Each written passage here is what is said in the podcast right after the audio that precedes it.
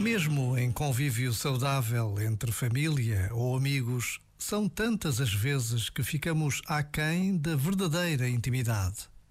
Podemos até falar muito, seja sobre pessoas, acontecimentos ou opiniões, mas se evitamos falar do que nos vai no coração, o que fica no final? Quando finalmente nos arriscamos a partilhar o que nos comove, o que dói, o que sangra em nós, é aí que nos entregamos e doamos de verdade. É aí que vemos como toda a nossa experiência é transformada pelo fogo alquímico do amor. Já agora, vale a pena pensar nisto. Este momento está disponível em podcast no site e na app.